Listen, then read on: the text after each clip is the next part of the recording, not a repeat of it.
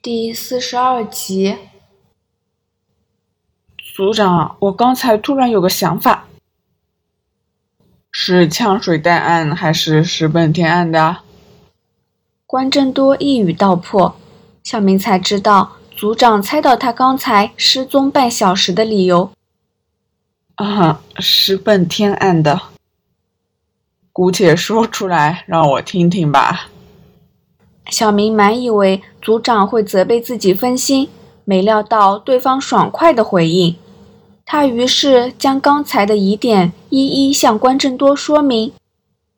这长发男人的做法实在太不合理了。小明说：“嗯，不错，你的疑问很合理。”关正多露出满意的笑容。那么，组长，您有什么看法？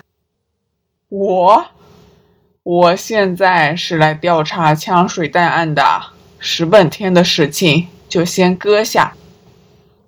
关正多摊开双手。咦，组长，先处理好这边，再处理那边吧。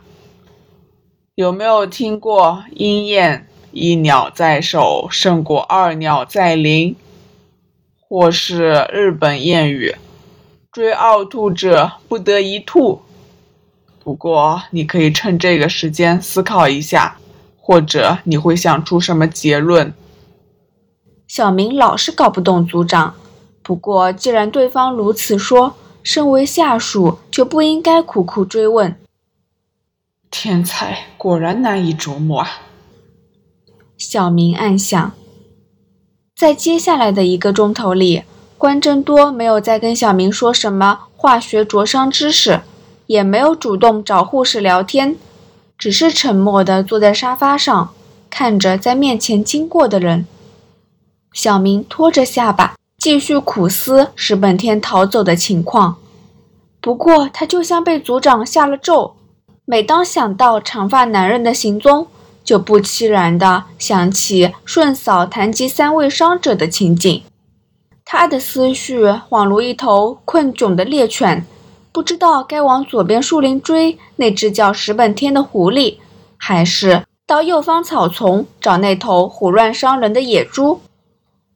时钟的短针指向六字，本来人不多的走廊开始繁忙起来。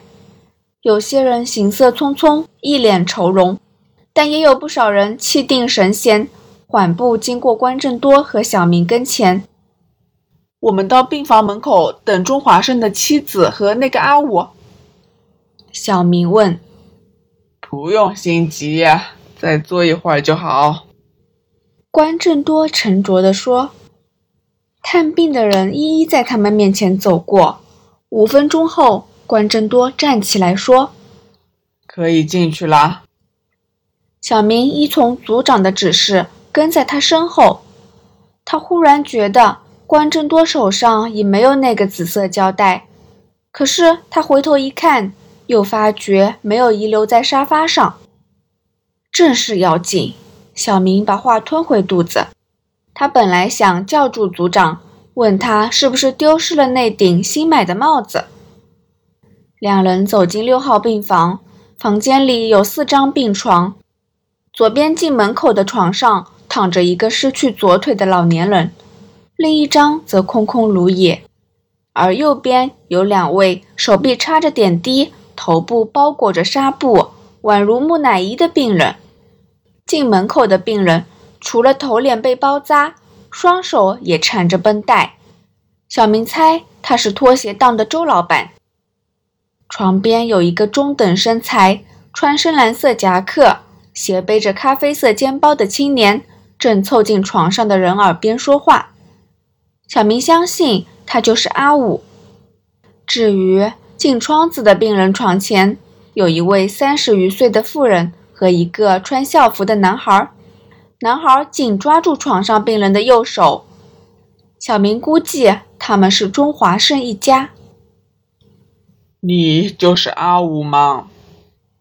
关正多跟小明走进那个穿蓝色夹克的男人，对方表情略带迟疑。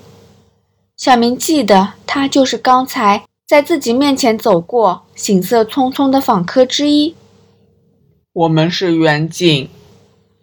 关正多向对方出示远景证。你是周祥光先生的亲戚阿武吗？嗯，嗯，我就是。看到证件，阿武抖擞精神，回答道：“两位长官想问今早的情况吗？我已经跟另一位长官说过了。哦，今早的情况就不用说了，我已经清楚了。”关正多露出笑容说。你真人比上镜瘦得多，不，短时间减肥减那么多，应该很不容易吧？小明站在阿武的左后方，完全不了解关正多在胡说什么。长官，您说什么？阿武跟小明一样，露出疑惑的表情。你别再装了，我们连证物都拿到了。关正多从怀中拿出一个透明胶带，里面有一顶按扁了的黑色棒球帽。你三次犯案也带着它吧？你不小心把帽子丢失在那个顶楼，鉴证科的同事捡到了。不可能！阿武脸色大变，伸手摸向自己的肩包。哦，原来在肩包里嘛。关正多话音未落，阿武突然转身奔跑，但小明站在对方身后，阿武还没来得及反应，已经被小明紧紧抓住。病房里其余的人纷纷因为这突变愣住，惊讶地看着小明将阿武制服。组长，这个阿武……小明用力把挣扎中的阿武按倒，确认他身上没有武器，扣上手铐。